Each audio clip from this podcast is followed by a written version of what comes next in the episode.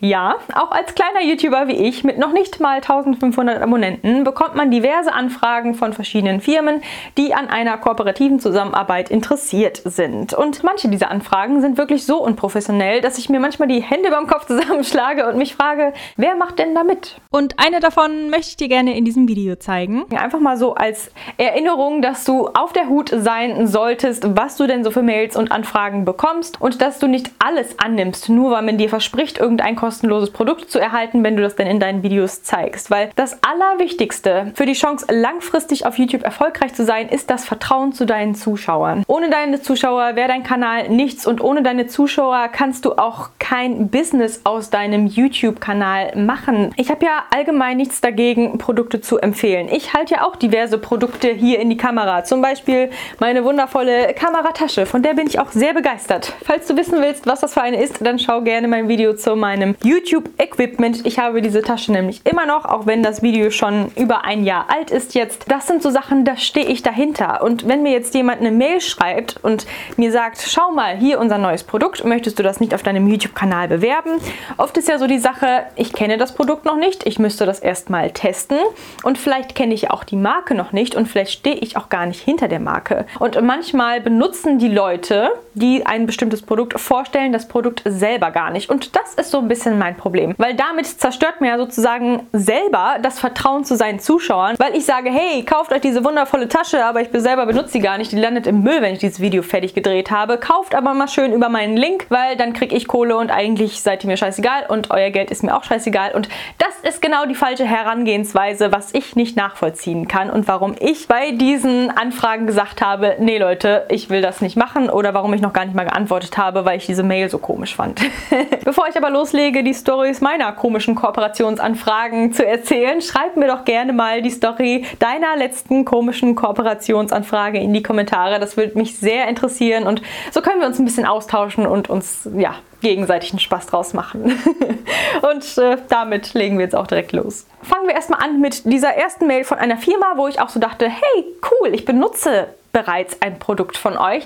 Eigentlich ist das ja auch die ideale Sache, dann mit euch zusammenzuarbeiten. Ne? Und zwar ist das die Firma Comica, von der ich auch ein kleines Mikrofon habe. Ich habe das jetzt hier gerade nicht da, aber ich habe so ein kleines Shotgun-Mikrofon für meine Kamera. Das ist von Comica und das fand ich auch sehr gut. Und dann habe ich eine Mail bekommen von einem chinesischen Zeichen, wo ich mir auch manchmal dann schon so denke, hm, was ist das für eine Mail? Irgendwie ein chinesischer Absender ist man natürlich erstmal vorsichtig, aber das ist vielleicht einfach sein Name, keine Ahnung. Und dann habe ich diese Mail gelesen mit dem Betreff einladen, Doppelpunkt, Lavalier Funkmikrofon. Und es war eine englische Mail. Das finde ich natürlich dann immer schon mal so ein bisschen komisch. Warum schreibt mir jemand eine englische Mail, wenn ich einen deutschen Kanal habe? Und die erste Sache, die mir dann direkt aufgefallen ist, Hello, Komma. Also noch nicht mal eine personalisierte Anrede. Ich denke, so viel Mühe kann man sich doch mal geben, wenn man so eine Mail schreibt und jemanden eine Kooperation, eine Zusammenarbeit anbietet, dass man wenigstens so höflich ist, denjenigen auch mit seinem Namen anzureden. Ne? Weiter geht's mit Thank you very much for taking the time to check this mail. My name is Chester and I'm from Comica Team, a company that specializes in photography and video accessoires. Der erste Satz ist aber tatsächlich sehr höflich. Er bedankt sich nämlich für die Zeit, die ich mir nehme, um diese Mail zu lesen.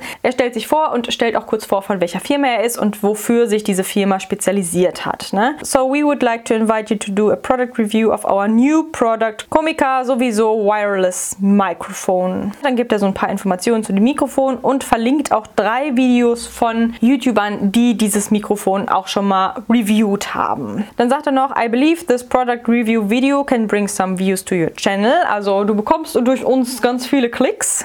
Und dann gibt er mir noch einen Link zu der offiziellen Website zu diesem Produkt. Und da habe ich dann mal drauf geklickt. Da ist zwar dann auch dieses Produkt geschildert, aber ich könnte es darüber jetzt nicht kaufen. Also ich müsste es dann über Amazon kaufen, meinte er, weil hier gibt es keine Möglichkeit, dieses Mikrofon zu kaufen, komischerweise. If you are interested, please feel free to contact us. Thank you again for your time. Sincerely, Chester. Und dann dachte ich mir, ich schaue mir erstmal an, was das für ein Mikrofon ist, weil ich ja auch generell auf der Suche nach einem neuen Ansteckmikrofon war. Ich switche nämlich mittlerweile zwischen diesem Rode und meinem Boya Ansteckmikrofon. Das sind so die zwei Ansteckmikrofone, die ich ganz gerne benutze. Aber da hängt eben auch hier so ein langes Kabel dran und das würde ich ganz gerne vermeiden. Deswegen dachte ich, ist das ja eine ganz geeignete Anfrage. Wieso eigentlich nicht, ne? Weil so ein Funk-Ansteckmikrofon ist ja eigentlich ideal. Und dann habe ich ihm ihm daraufhin auch geantwortet, weil ich wissen wollte, welche Kondition er mir denn anbietet. Ne? Dann habe ich ihm zurückgeschrieben, danke für deine Mail. Ich kann mir vorstellen, eine Review zu diesem kabellosen Mikrofon zu drehen, weil ich ja bereits schon ein Mikrofon von dieser Marke benutze und ich aktuell auch immer noch nach einem Upgrade für mein aktuelles Ansteckmikrofon suche. Ne? How will we proceed, habe ich geschrieben. Da habe ich dann auf alle Antworten geklickt, weil ich dachte, er hätte diese Mail geschrieben und dann alle seine Arbeitskollegen verlinkt oder sowas. Manchmal macht man das ja so, ne? dass man eine E-Mail schreibt und seine Arbeitskollegen verlinkt, die dann auch mitbekommen sollen, dass man diese E-Mail losgesendet hat und die Antworten sollen dann meistens auch an alle gehen. Deswegen habe ich auf alle Antworten geklickt und ich habe mich da so ein bisschen gewundert, warum hat der so viele Arbeitskollegen verlinkt? Und dann habe ich diese E-Mail eben geschrieben, auf alle Antworten geklickt und daraufhin kam relativ kurz danach eine Mail zurück, so, äh, sorry, du hast, glaube ich, dem Falschen geantwortet. Ich bin nämlich auch nur ein Creator und habe diese Mail auch bekommen. Also hat er quasi alle Creator, die er da unspezifisch angeschrieben hat, mit Hello in CC gepackt. Und wir konnten quasi alle sehen, die da angefragt wurden innerhalb dieser Mail, wer angefragt wurde. Und das finde ich so extrem unprofessionell. Das ist ja schon Datenschutzverletzung sozusagen, weil man diese ganzen E-Mail-Adressen an alle, die man anschreibt, preisgibt. Und das war für mich schon so ein okay, krass, das darf eigentlich nicht passieren. Klar, es passieren Fehler, aber sowas, da muss man einfach ein Auge drauf gucken und das muss man einfach doppelt checken, dass wenn man schon so eine Massenanfrage macht, hello, dass man da wenigstens guckt, dass man die Leute in BCC setzt. Ne? Und dann habe ich auch direkt eine Mail danach geschickt und gesagt, oh, wieso sind wir nicht in BCC gesetzt?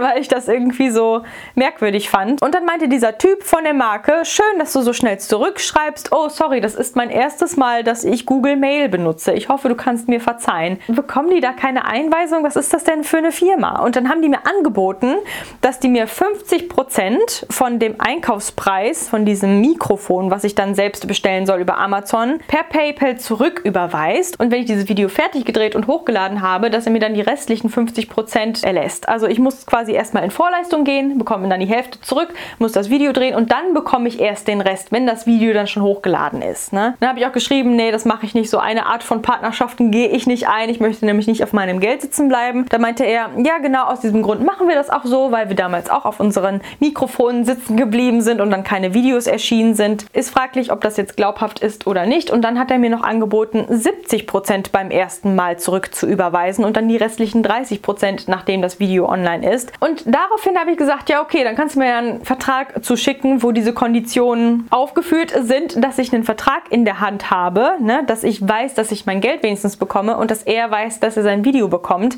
dass man es wenigstens irgendwie schriftlich hat und nicht nur per Mail, wo alle anderen möglichen Leute dann auch noch in CC sind. Und da meinte er, nee, ich kann keinen Vertrag schicken, ich bin just an ordinary employee of the company. Also quasi hat er sich selber geschmälert, oh, ich bin nur so ein ganz normaler Mitarbeiter, ich kann hier keine Verträge schreiben. Und dann dachte ich, was ist das für eine Firma, dass sie noch nicht mal Verträge mit ihren Influencer machen, die ihre Produkte vorstellen wollen, wenn die doch schon so schlechte Erfahrungen gemacht haben in der Vergangenheit, dann überlegt man sich doch, wie kann man es sicherer gestalten, dass man wenigstens einen Vertrag hat, den beide Parteien unterzeichnen, wo man sicher ist, okay, das ist jetzt quasi so ein Vertrag, den wir geschlossen haben, dass du die Leistung erbringst, dieses Video zu drehen und wir schicken dir dieses Mikrofon. Und da kann doch eigentlich nichts passieren, weil das rechtlich vereint ist. Und da dachte ich mir dann einfach nur, okay, I understand, I wish you all the best, weil das war mir irgendwie zu doof. Wenn die erstmal schon so unprofessionell sind, alle Leute, die die da in einer Massenmail anschreiben, noch nicht mal in BCC setzen können, weil er ja das erste Mal Google Mail verwendet in seinem Leben und dann auch noch nicht mal einen Vertrag aufsetzen kann, dann dachte ich mir, nee, unter diesen Konditionen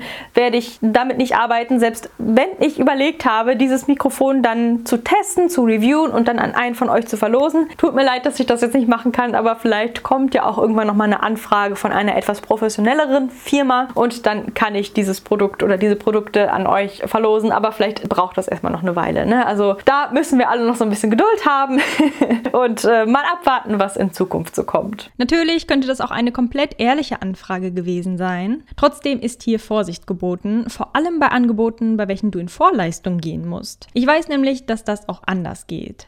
Daher schütze dich und deine Zuschauer, indem du nicht jeden Schrott bewirbst.